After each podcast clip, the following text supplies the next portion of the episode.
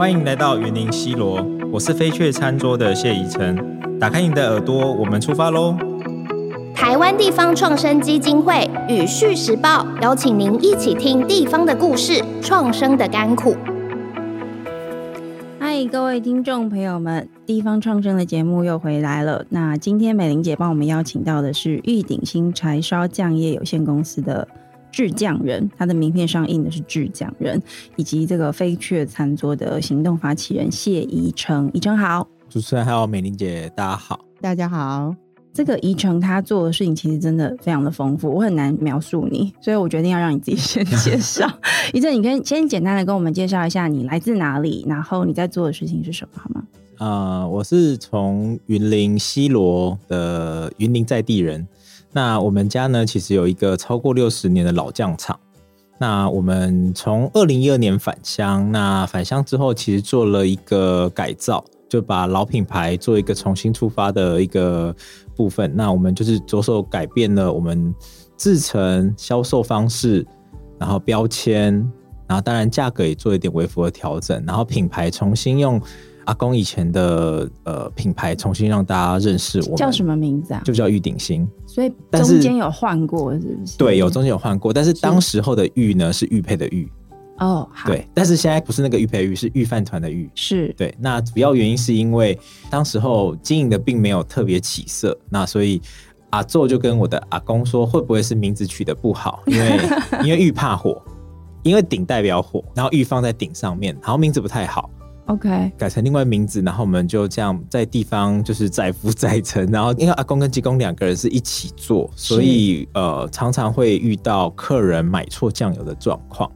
对，就是因为名字都叫同一个，但是分开分家分家了，对对对对对。嗯所以美玲姐，你第一次遇到宜城他们，你可不可以描述一下你第一印象中你对他的理解，他在做什么？呃，我认识宜城还有他的弟弟宜泽哦，是是在大概二零一八年，我们开始推动地方创生的时候，是我们是在那个古坑的那个绿色隧道里面，嗯、因为当时候我想要了解云林到底推动地方创生会有哪一些的呃问题，或者是想要做什么，我们有个交流会，第一个感受就是听他。他们在分享的时候，其实他们返乡之后做的就是我们地方创生的基本功。是他们开始盘点了一些资源，然后做了一些刊物，把地方的东西做得很好的一个整理，然后再看看自己的优势在什么地方，我可以去发展什么。所以一步一步的走过来的时候，两兄弟非常非常的努力。嗯，然后也还有一个要特别讲的就是创新这件事情。是，所以今天刚刚一开始的介绍讲到飞雀餐桌，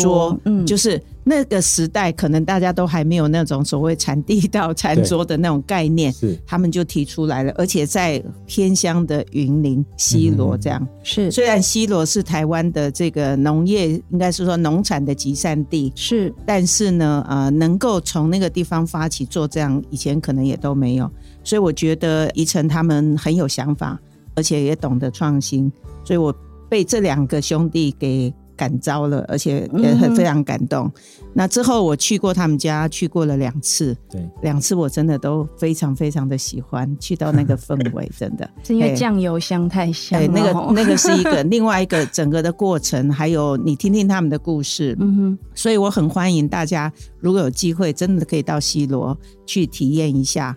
那宜城是一个很好的导览员。那宜宸，我可以请你用空中导览的方式。呃，如果我们到玉鼎星你们家去看，我们会看到什么？哦，当然，因为酱油的制成有十六道，至少十六道。那你当天来呢，你不见得会看到所有的制成，因为酱油不同时间，对不对？酱油像放鞭炮一样，我爸说的，这样，因为结束这一段结束之后就要等，要等到下一段，因为它所有过程当中都是要等待。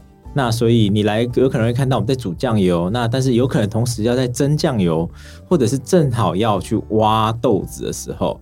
你一进来，如果我们在煮酱，你甚至不到不到我们的门口，在外面外围，你其实就可以闻得到了。那是客人跟我们讲的，因为我们家附近有高铁站，是他经过高铁的时候，他就闻到酱油的味道，大概三四百公尺是闻得到的。OK，哎、欸，这个很妙，因为我每次去西罗，我最喜欢的就是那个酱油味。西罗那边其实蛮多酱油的工厂，嗯、后来大家又开始做成观光工厂，那我都会仔细去走过去闻闻看那个味道，因为有人跟我说，就是煮酱油的味道是不会骗人的。酱油的这个流程跟化学酱油最大的差别是什么？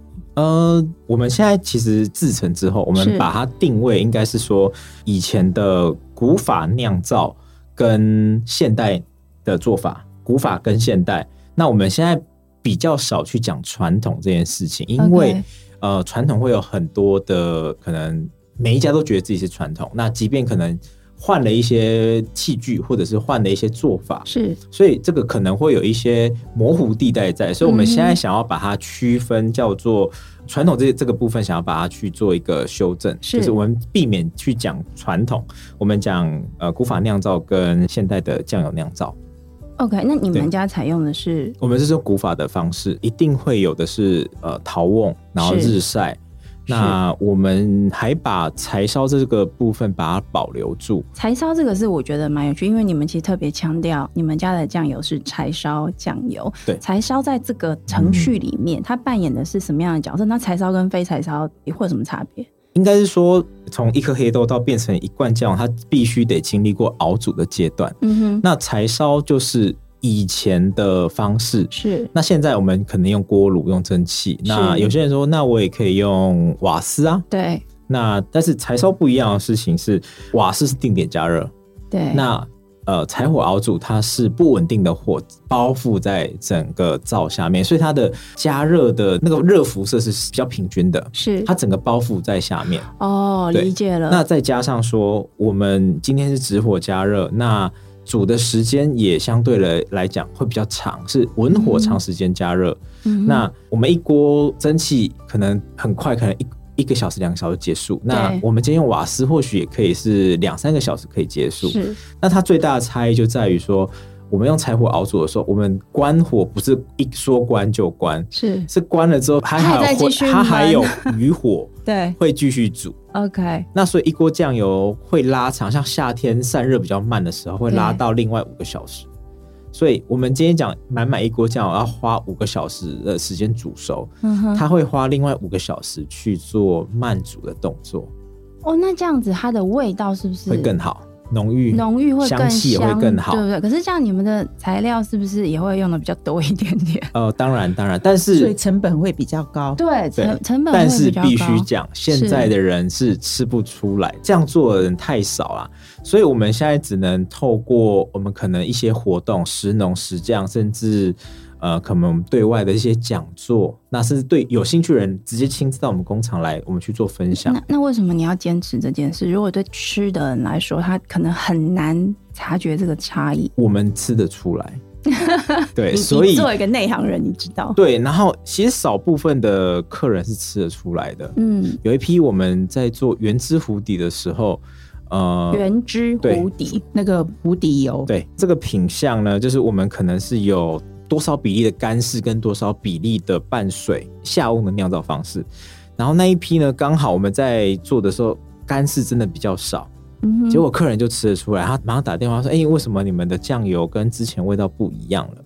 然后我们回去找资料之后发现，哎、欸，真的、欸，这个比原本的比例是稍微有点不一样，就是半水稍微多一点，然后干式稍微少一点，他吃得出来。所以我每一批买你们家的酱油都有可能因为这些。因素不同，比如说你刚刚讲这个窑烧、柴烧，因为夏天会比较久嘛，因为它闷比较久。对对。冬天做可能就是散热的比较快。对。所以我每次买，可能味道都会有一点点差异。不可能百分之百一模一样，但是我们尽量透过物理的物物理性的方式，让它味道是相近的。像可能某些酱油，我的干式半水比例就是一定要到多少。然后我的水量一定要多少？那我在煮的时候，我需要花多少的呃时间？然后火多大？我用台湾话讲，就是他们在做着就搞缸啊。哦、嗯，对。然后你看到他那个炉很大，对，在那边烧的时候，要有人一直在上面。对，要煮，要要搅拌，要搅拌这样子，嘿，所以这就是一个古法酿造给人家的那种感动，你知道吗？是，因为他是用心在煮这个酱油啊、嗯。那我觉得酱油是这样，就是说在我们的所有食品里面，它是用来沾的哈。对，所以对西方人来讲，他可能酱油都不是很重要的。可是我们东方人，我们喜欢吃那个卤的东西，要用。酱油去卤，你不要说什么牛肉面里面也是要用酱油去卤，对，对。所以其实酱油对我们是很重要的。那如果你都是一些化学的东西，短暂的吃，你可能因为它跟其他东西混在，你没什么感觉。对。可是长期吃起来，你知道那个有时候就对跟身体健康就有关系，会会有差。那另外一个就是呃，我们这样子一个成本会比较高的时候，我们也是借着在跟消费者做教育。是，也就是说，不同的品质的东西，它价位是会有所不同的。嗯，我曾经听过家乐福的小珍吧，嗯，曾经讲过，就是说，哎，当他把这个玉鼎新的酱油跟一般的酱油放在架上的时候，对，他发现玉鼎新的酱油一直要补货，但是玉鼎新比较贵哦，对，而且那个价格差是用倍数来计算的。嗯哼，可是呢，还是一样，就是。识货的人是懂的人，他会知道我要吃这个酱油。不过，我觉得美玲姐提到这个事情，因为我自己是个还蛮爱吃酱油的人，然后。我其实有点忘记是从哪一年开始，市场上开始出现很多会强调就是是手工的古法的传统酿造技术的，就非化学酱油。我一开始听的时候，我就觉得那有差，而且其实价格真的差很多，大概五六倍至少。因为便宜的那个化学酱油一瓶几十块就有，了一百块都不到。对。可是我后来真的去吃，我就发现它的味道。真的不同，然后因为我感觉它的味道不同，所以我就真的跑去那个西罗看那个工厂大大概是怎么做酱油的，嗯、我就发现天啊，一瓮的酱油它要搞好久，没错，它要放在那边真的可能要以年来计算的这种做法，然后再来就是说。它其实蛮耗人工的。我发现，如果你真的是用古法制造，它其实很耗人工，非常非常对。所以呢，它就会有另外一件事情，就是说，那它的规模化呢？所以我我我们现在就可以看到市面上有很多家不同的对这种传统酱油。那宜城，因为你是回去接家业嘛，而且你后来还做了飞雀餐桌。等一下要请你聊一下飞雀餐桌 怎么来的，就是。你已经够忙了，你知道那么搞刚的东西，然后你还要去经营餐桌，还要办刊物。那个宜城他们自己有编刊物，而且我刚刚身为一个做内容出身的人，很认真的检查他们的照片，照片真的都拍的蛮好的。然后在印刷跟排版上，我看得出来它里面有一些心思在。所以你是一天都不睡觉，然后哦，我觉得是刚开始回来的时候有很多想要做的事情。OK，所以真的，我那时候真的到十二点，我还在处理这些事情，我一点都不觉得累，因为我觉得嗯，还蛮开心的。那你简单介绍你总共做的事情，一个是做酱油，对，办刊物，对，然后办飞去餐桌，对。现在还有浮流记，等下最后要请你聊一下浮流记到底有多少事情啊？嗯，但是其实这个是真正是阶段性的，嗯，就是我这边这个时期我是做这个，然后在告一段落之后，我接下来往下一个方向去往前迈进。嗯哼，对，食谱的部分呢，是因为我们从二零一二到二零一八年之间，我们玉鼎新跑了至少四百场市集哦。我说四百场是真的，就是我可能礼拜六先去了南投，礼拜天回到斗六，或者是礼拜六去台中，然后礼拜天再回到斗六去摆摊，然后又有到台北啊、高雄啊等等这样。最大的问题就是大家不知道酱油怎么煮，所以我必须得产出一个简单的食谱，让大家可以有一个呃，算是一个 guideline 去 follow 这一罐酱油可以怎么用。那我希望呢，就是煮菜这件事情是一个可以很轻松的方式。我把菜做出来之后，请插画家用插画的方式去呈现，感觉会比较轻松一点。对，所以啊，目前有三本。这个是从一二年就逐步开始做的。呃，没有没有，一二年当然是回家自己都搞不好了，就是所以这个是应该是在一八年之后才开始的。杂志呢？杂志的话是二零一九。所以其实应该是说有一个稳定家业跟酱油本身的产制，对，进入一个比较稳定的状态之后做这个事情。那开始餐桌呢？飞雀餐桌，餐桌一七年开始，所以一七、一八、一九，你连续三年都在做新东西。对，先从餐桌开始介绍好不好？好啊，餐桌其实当时候是为了要解决自身的问题。嗯。那当时候是因为我在想，应该当时候很多的老品牌已经转型了，那连原本不卖酱油的都卖酱油了，卖 麦芽麦芽糖也在卖酱油，那是其实多了很多很多的竞争对手。嗯，那刚好当时候，因为其实一二年之后，我们就是有被报道，当时候的媒体的力量是很惊人的，报道的时候其实就得到很大的回响，然后就是连那个电视台还没播完，开始就有电话拨进来了。因为那时候后来就跟爸爸有点小小的冲突，那我那时候去了澳洲，那一三年其实有回家一段时间，然后回家三个月，认真就是有遇过。从早上八点电话响到五点是没有停的哦。我那一天要来买酱油，对，然后那时候不是一支电话，是三支电话在响，可能就是我爸，然后我妈还有家里的电话都在响，然后连续就是从早上八点响到五点都没有停。这听起来很棒啊，生意超级好的啊。是，但是很很好的时候你也要担心，因为你做不出来。所以那时候那个产量没那么多，对，然后所以那时候让客人等了三个月到四个月，嗯哼，对，那怎么办？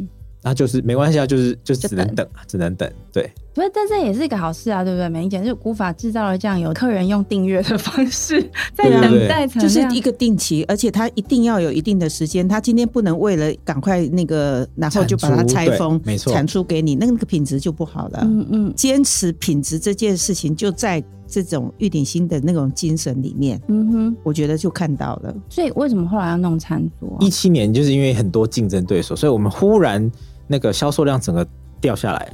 哦。对，我懂了，就是一开始电话接不完，接到手软，然后来不及做，然后他突然发现所有人都跑来做酱油，不管他在卖什么，都变酱油商。对，所以后来真的，我们曾经有一个礼拜不到十张订单，嗯，然后我们就在想说，我爸就很着急，因为整个工厂就停住了嘛。是，那我们必须得想办法，那不外乎就是可能跑公司的福委会，然后或者是广告。好，但是因为我们当时候真的没有钱可以做广告，嗯哼，我不知道大家有没有概念哦。其实就是看起来我们好像卖了很多酱油，可是我们前期赚的那些经费全部都变成工厂的设备，嗯，是。所以其实我们前期等于像是赚到的资金，我们在做打底的动作，那是投资啦，没错。为了符合可能政府法规，我们做了很多很多的修改，包含甚至消防全部都改。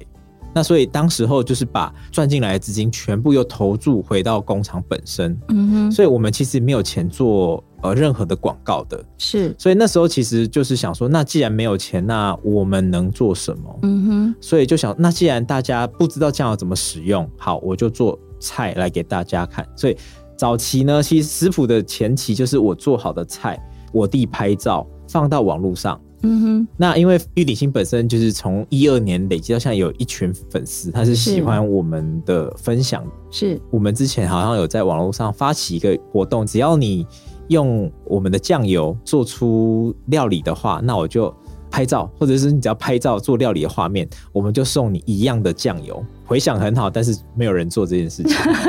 对，后来我弟就想说，那何不直接把客人找到工厂？那我们还可以帮他们做酱油的导览，是对。那所以我们就在二零一七年的开头就在筹备这件事情，然后到二零一七的十一月，我们先办了第一场。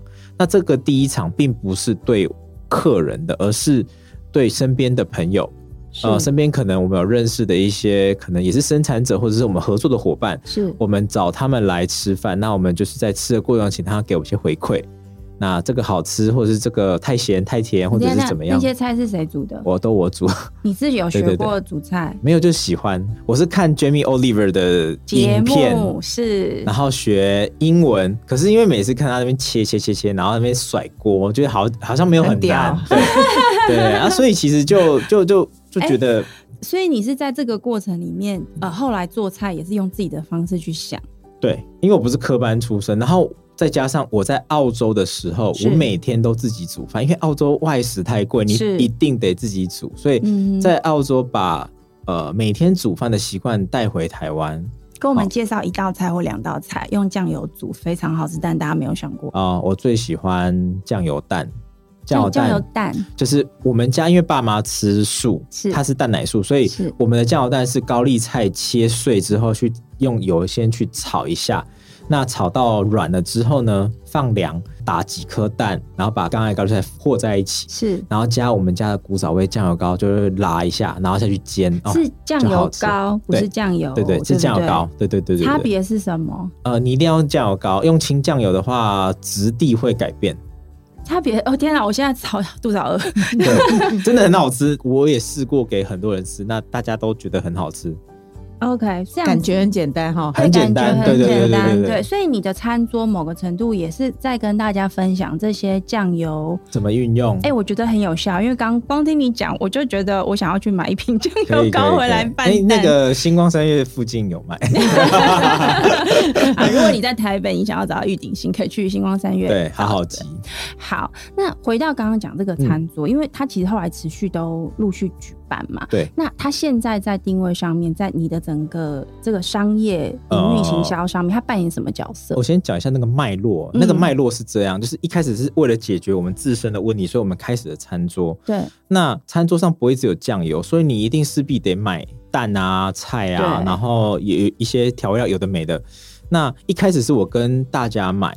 那我在餐桌进行的过程当中，会有客人说：“哎、欸，这道菜很好吃。”那里面加了什么？嗯、那我一开始只能用一个很基本的知识去介绍这个生产者的东西，可是并没有办法讲到这么深。是，那我一个人要对这么多客人的时候，其实我会很难招架。嗯，就在餐桌上，因为就是我在主，我弟拍照嘛，那前提就是这样，那我就会不知道回答谁，因为太多人了，所以我那时候就想说，如果我直接把生产者找来，直接请生产者介绍，那是不是更直接？例如这个高丽菜的生产者，对，或者是我今天煮了一个呃松露炖麦好了.那小麦的生产者直接到现场。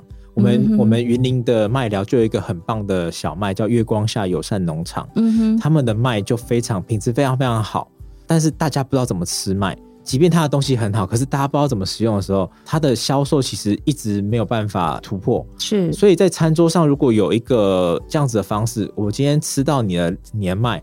生产者又到旁边，在你旁边介绍他是怎么做的时候，对消费者其实很可以理解这件事情，所以餐桌上有点像是把生产者跟消费者做一个最直接的连接。嗯哼，好，这个是实体的连接，但因为我们在这个之前一七年也做了云林食通信。那云林时通信呢，是另外一本杂志，是就是因为在做那一本杂志，所以我异想天开，以为我也可以做杂志，所以后来发现做杂志实在太可怕了。是，对对，对，然后就是时通信有点像是线上的，那我把它变成线下，就是变成实体的，飞去有点像是那个概念哦，理解都是平台，但是连接，但是一个是比较空中的，一个在地面的这样。所以办了飞去的餐桌之后，对你。门家的生意，又或者是你在在地的跟这些可能是相关的业者之间的关系，开始连接越来越多。嗯，那呃，我们早期因为我们并没有把它当成一个商业模式，主要原因是因为我们只是把它当成一个酱油的企划。是，客人来了，然后吃到好吃的料理，然后他看到了酱油的导览，然后他感受到了。他对于这个品牌的呃忠诚度更高，粘着度更高，所以他之后他可能也会跟他的朋友做推荐。是，那我们这一点的确有做到，而且我们还有能力去把这个影响力扩散给。云林在地的其他的生产者，那这个是我觉得我们在里面做到算是比较好的部分。跟大家稍微分享一下，因为刚刚呃你在讲的时候，我就想办法去找了你们那个粉丝页上面在介绍的最近一次的这个飞雀餐桌的行动。我现在查到的是土库蒸汽少年的返乡之路嘛？对。那我先很快跟大家说里面有什么，就是你就是缴一笔钱，对对，先缴一笔钱这样子，那你就可以去参加他的这个游程，它像是。一整一整个一个 tour 这样子，从早上到傍晚哦，然后呃要先去报道，然后你当然会看到油厂这个酱油厂的这个导览，然后呢，你还可以写真实作，这个是什么意思啊？呃，我们餐桌上很强调美学的部分，所以我们会有。漂亮的锅子盘子，然后盛装食物，那也会有很会有会有云林在地的花艺师，针对这一次的主题去做一个花艺创作。是，那整个活动下来呢，因为大部分我们以前其实很多客人也会拍照，嗯，但呃，我相信如果有让一个可能也是一样是摄影师来带着大家用手机教学怎么拍好看的餐桌的话，嗯，那我觉得这个是另外一个 bonus。对对，因为你知道，你整个飞去餐桌吃饭时间，我研究了一下，只有一个小时十分钟。对 对，对，就是前面其实很忙，过程非常的扎实，对，真的很忙。前面要看那个就是油厂，对不对？然后要前吃之前要先拍照，拍完之后呢，先吃，吃完之后呢，哦，还有咖啡体验，手冲咖啡，还有那个澳洲的一个修伯纳卷。对，接下来要再去走路，要去老街导览。然后呢，最后一块是这个品牌分享，而且你还有伴手礼可以拿回家。而且我看你们伴手礼其实不一定是酱油，对不对？对对对，有还有这次是花生油，花生油跟呃月光下友善农场娘家的手工盘子。好，那这个桥段设定就是预先把这些成本都抓在里面。那客人呢到的时候，只要选定一个盘子，那这个盘子就跟着他。可是你这样一个人才收两千块，真的很划算，对不对？美玲姐，你觉得这样的行销模式会不会太便宜了？其其实是一个没有赚钱的手法，但是它帮助我们云林的品牌们彼此都得到。对，得到一个大家都可以提升，对，得到一些声量或者是一些影响力的扩散。这是不是美玲姐？你对飞雀餐桌它整个设计跟模式，认为它是很符合地方创生的这个价值的一个原因之一？它当然是符合地方创生的价值，而且是一个典范的案例啦。哈、嗯，因为你看它去做一些整合嘛，对，然后。原本的出发心是从他们家里的酱油开 开始的，嗯，可是毕竟酱油在整个食材里面，它所占的分量不是那么的重嘛，对，我不可能全部都来一桌所谓的酱油大餐嘛，对不对？对对对，那我还是要符合健康。可是呢，我们在地，我们就要知道在地有哪一些更好的东西。大家寻求共好嘛，这又是一个共好的很好的案例。对、嗯，然后让大家一起来参与。是，那虽然它是物超所值，很便宜的，是，可是我觉得让大家先去体验跟感受之后，其实带动的后续可能的这一个成长。不一定就是在飞雀山做，而是在云林的整体发展上面，嗯，其实就被看见了。哎、欸，我觉得美玲姐讲这个，因为我刚刚在看，一样就是你们这个这个活动的设计哦，就是你们家是这个玉鼎新柴烧酱业是主办单位。但是你找了好多，嗯、你看我念快速念一下哦。食物设计当然是飞雀餐桌行动在做的嘛，但是你里面有花艺设计是阳台花絮，对。然后刚刚有讲到它会有一个餐碗，这个是器皿的设计，是郭佑味门窑，对，也是在地的，对不对？对。然后油厂导览这最妙了，不是你们家哎、欸，是顺城油厂。我们从去年开始，二零二我们的新企划叫飞去与伙伴们的产地。我们在二零二二之前，我们都在酱油工厂，是大家看到都是酱油导览，是。那我们觉得从去年开始应该要做一点突破，是。我知道这个非常非常的辛苦，因为你所有东西要移动，真的很可怕，但是。做了这件事情，我觉得让大家的凝聚力更好。提到这个油厂、嗯，后面还有咖啡手冲 Mr. Lobby，然后在地甜点是当地的奥地利厨房。对，好，而摄影师是顺时写真的摄影，这全部都是在地人，对不对？对。我我突然有一种感觉，我刚刚在看你这个名单，我就觉得哦天哪，云林很立体哎，就是原来有这么多。对。厉害的人，厉害的这些设计师，这些生活产业的提供者，是大家聚在一起在那边。你怎么找到这些人的？我觉得是透过每一场每一场的呃，不管是活动也好，嗯，或者是在地方的一些资源盘点上面，我可能今天到了这个地方，对。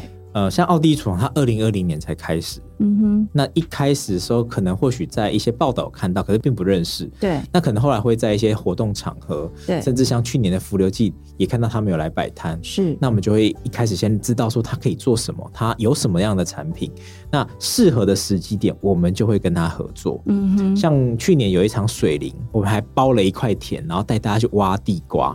挖完地瓜，我们直接找了一台那个一样是那个海线的那个年轻人，是叫极品烤玉米，我们就把车子开到那个活动地点。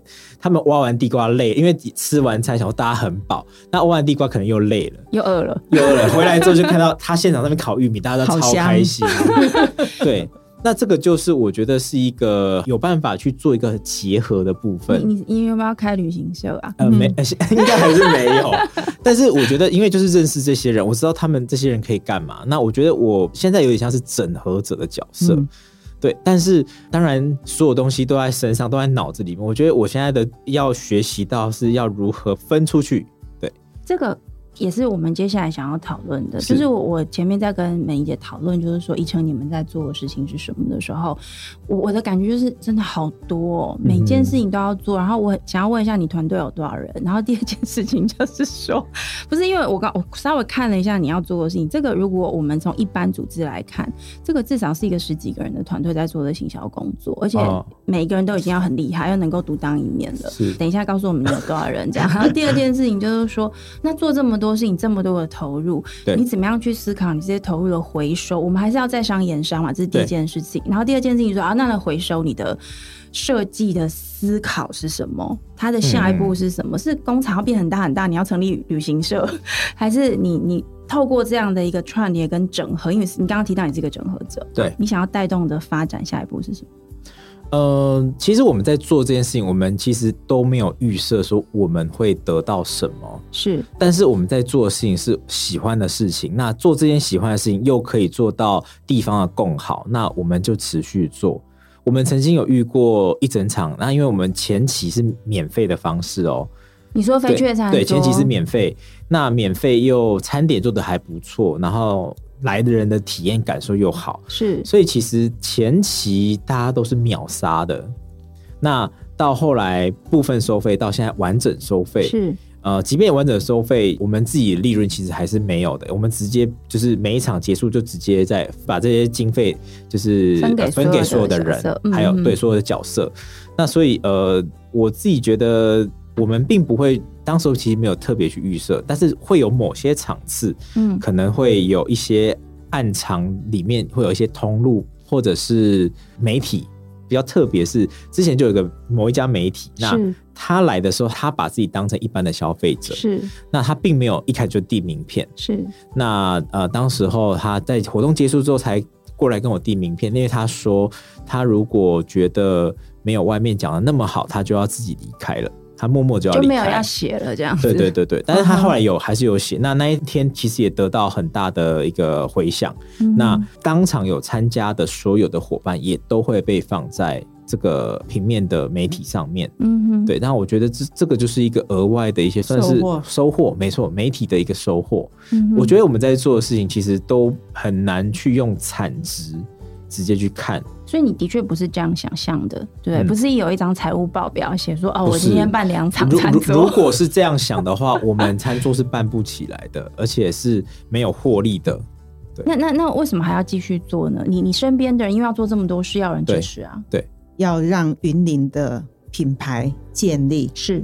我觉得这还是他们回乡的初衷。嗯哼，今天玉鼎新不是只是想把自己扩大自己的产业规模，我来赚很多很多的钱，是是，而是透过他们一步一脚印的、很扎实的对在地的关怀跟在地的努力，希望能够带动到整体云林的提升。是，嘿，所以要改变土地，让大家共好，这样子就是这一群年轻人。的思维，嗯哼，跟老一辈只想要追求利润，好要赚钱，可能是不太一样的。是，所以呃，你说他们像现在会不会很多人说，哎，我们是不是介绍一些投资者来投资你啊，让你能够做得更大？其实有时候可能就违背了他的初衷。所以有人来找你投资了吗？以很久之前有，但你后来觉得不要的原因是？我们后来其实我觉得你要规模的话，你同时品质得跟得上。嗯、对。那规模扩大，你人自降人就要变多，没错。但你如果自降人还没有变多的状况下，你扩大规模，你的品质就会下降。这个是所有经营者的两难。所以，我们与其要扩大，我们想要把我们的品质顾好，是，所以才没有接受这些投资。那所以你现在到底多少人呢？目前的话，我们有七个人。大家看不到我的表情，就是我睁大了眼睛。好，因为我我桌子，我们录音间桌上放了这个宜城带来的他们的这个食谱，还有刊物，还有刚刚谈这个餐桌。餐桌多久办一次？呃，以前一七到一九年每个月一场，每个月一场，而且都不同主题哦。那你这些主题不能重复再来一次吗？不行，我从来没有做过。不行，你直接说不行。应该是说，应该是说，如果是我自己要办的，我不会把同个主题拿回来再用。但是如果有其他顾客需求，哦，我就会拿，我就会用。如果今天有人假后到修补说，哎，这个这个的这一个主题不错，这个有里面的内容我喜欢，我要照一模一样的，那我就说好，我们来做。但是如果没有，你基本上就是每个月都要做不一样的。对，所以你的目的就是要找到不同的人，不同的这个合作的在地伙伴们。对，每次每个月就是大家聚在一起玩一次不一样的。但是就是因为每个月一场嘛。我到一九年中年底的时候，我就跟我的伙伴讲说，我没有灵感了，你要给我灵感，不然我做不出来。对，这就是我接下来要问的，因为你每每个月都要计划一场。我那时候就说我没有灵感，我没有想法，东西我做不出来，嗯、就是有点像是撞墙期了。是，没想到就疫疫情就爆发了，这实在太好了。那你可以沉淀一下。对对对，因为其实这些东西都是从生活。然后从你看过的电影，然后从你感受到的人事时一切的东西去，呃，得到灵感。嗯，那我是一个很创作型的人，所以我必须得有这些想法，我才有办法做出东西来。你会怎么定义你自己的角色？我觉得这好令人感动。整合者、创作者，对，我很少听到一个在做这种 在地的这种以生产为主，说我是个创作者。我们不讲，我们酱油是商品，我们的酱油是创作品。对，我有一点不知道该怎么问下去。因为我们很，我们非常的，因为我我自己是这样觉得，是呃，我们很用心的找了很棒的黑豆的生产者，帮我们种了黑豆，呃，很用心的做了所有的制程，包含煮酱油，我们流汗，然后我们很用心的去煮，然后到最后的成品。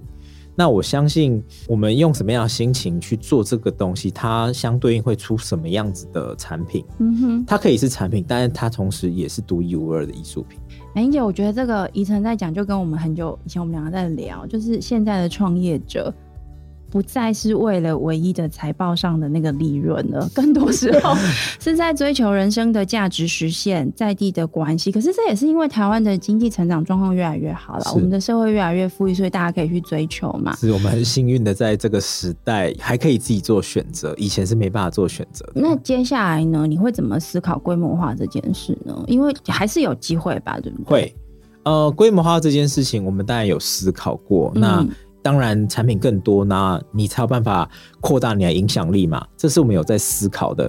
那现在如果说真的未来要规模化，第一个我们必须得找到一个合适的工厂用地，对，就必须得换地方了。OK，然后东西整个重新去做整理，设备啊，对，设备啊。然后像之前美英姐有来的时候，其实我们有跟美英姐讲一个很漂亮的地方，它就是一个 呃，应该是超过可以变成一个庄园，对。超应该是那个纺织厂，然后我进去过里面两三次，因为就是有人带进去，然后去看一下有没有医院要买下来，因为它但是价格真的太高了。它现在是要卖的状态，它有要卖，但是价格非常非常高。嗯哼，那我甚至在里面还看得到日本时代的一些东西，就是它的那个呃包装是保留非常完整的一个美英姐讲庄园啊，它以前是纺前身是纺织厂是。那我觉得，如果未来真的有机会在这样子的空间，我们去做一点，其实你可以想象得到各种各式各样的活动在里面。嗯，它可以有呃，可能 co-working space，那甚至。可以有一些地方创生的团队进驻，嗯哼，那甚至有不同的产业可以到里面共同，有点像是云林，我自己也很喜欢的，之前也来过 Podcast 的，嗯，呃，创乐子，有点像那样。后来我就是在今年之后跟呃大豆坏，就是因为也是合作了一场，然后发现我们彼此了解之后，发现哎、欸，就是。我自己很喜欢他们的模式，然后我也很喜欢他们的场域，嗯、我也很喜欢他们的人。是因为今年五月的时候办过一场，那一场很不巧就是下了大雨，他们的伙伴非常非常的好，他在雨中帮你撑伞，但是他不是撑他自己，他撑我们，嗯、所以我就是觉得、嗯、哇，天哪，就是跟一般的团队是不一样，那种感受是不一样。其实很多时候从小小的地方。然后我就会觉得哇，这么就是就是会很感恩，对，很温暖。美伶姐，你有没有发现你带来不同的团队彼此之间也开始有一些交流跟，跟呃有一些可能的未来的整合的合作是会发生的？其实不是我带来的团队，应该说我们在过去疫情这一段时间哈，我们鼓励大家彼此互相的见学。交流，嗯，然后互相去做连接，嗯，因为你同样在一个地方，比如说都在云林。云林现在大概地方创生团队其实是最多的一个县市，嗯，好，非常非常多。可是他们彼此之间，如果你没有一个交流跟认识的时候，不知道我们的资源其实或许可以互补，是或者可以共创的一个可能性这样子。所以他们必须要透过这样子的交流。所以这三年我很开心，大家都做了这个基本功了。嗯，所以为什么今年我说我们要开始突破我们的同温层，要跨出来了？是，所以呃，最后我想请这个。怡晨介绍一下十一月该有的这个浮流季，然后我们欢迎大家一起到云林去享受一下。是，呃，我们除了做餐桌，然后卖酱油之外呢，我们也集结了另外一群地方的青年们。嗯，那里面可能有纪录片导演，有空服员，有呃国小老师，然后刺青师，然后摄影师都有。那我们就是去年我们在云林的大皮办了一场。叫浮流记的活动，那主要的原因是我们希望透过这个活动，让大家看到不一样面貌的云林。云林不会只有农业这个面向，它还有很多艺术层面的部分。是、嗯，那当时候会起心动念有这样子的活动，主要也是因为，假如你今天住在台北或住在高雄的时候，你可能每个礼拜周末会很会很苦恼，我到底要参加哪个活动？对，可是，在云林完全没有这个问题，嗯，因为都没有。对，所以我们希望，既然没有，我们就自己创造出来。Okay. 那这个也是我从一二年开始，我回家的时候，一开始很痛苦，但是我到一六一七年，慢慢的找到一些方向。既然这个地方没有，那我们试着自己创造出来。嗯哼。那过程当中，其实一直在思考很多事情是，是呃，到底是我自己需要，还是这个地方需要？嗯哼。那梳理完之后，我觉得。浮流记就慢慢这样产生。那我们今年在十一月十一号，那我们在云林的湖尾，欢迎大家一起过来跟我们共享盛举。要如果要知道今年这个浮流记的活动有什么，呃、要怎么怎么去找到资讯？你只要只要到云林一百种生活的脸书粉砖，或者是玉鼎星，或者是飞雀，都可以看得到。好，对，就是大家可以去找浮流记哦。浮是这个呃浮下来的，就浮流水的浮流。对，浮流水的这个浮流，浮就是人字旁在一个犬这样子，流就是流水，那记就是祭典的记，没错。浮流记大家可以去查一下哦。如果你在这个十一月有空，十一月十一号，对，好，一整天的活动。哎，双十一那一天，这样我记得，对对对，很好记，对，非常好记。双十一那一天呢，如果你不想要成为一个疯狂的乱买东西的人呢，那你其实你可以去云林。参加这个对，欢迎大家来呃下架云林的物产。我们会有很多有趣的东西。今天时间很短，很可惜没有办法再分享更多。但是我刚刚呃有稍微查了一下，其实宜城他们的粉丝页内容非常的丰富，包含这个煮酱油的一些过程的照片，还有这个飞雀餐桌，嗯。你会看到它其实大家不是大家想象的一般的那种无聊的观光工厂而已，它是有非常非常多的内容在这里面的。那今天宜城的分享非常的完整哦。如果你对于这个酱油或者是呃今天在谈的这些活动，还有更多的疑问，可以去粉丝页留言，这样子对，或者是在听我们的节目或者是我们的报道的下方也可以留言。这个美玲姐可以带着大家 再去更认识云林的这个玉鼎新，还有这个云林的这个地方创生的可能性。今天谢谢宜城，谢谢主持人，谢谢美玲姐，谢谢。好，那如果你喜欢我们的内容的话，可以在 Apple Podcast 上面给我们五星评价，还有在各大平台按下追踪。如果我们的节目更新，这样您就会收到通知喽。感谢收听我们今天的节目，我们下一集再见，拜拜。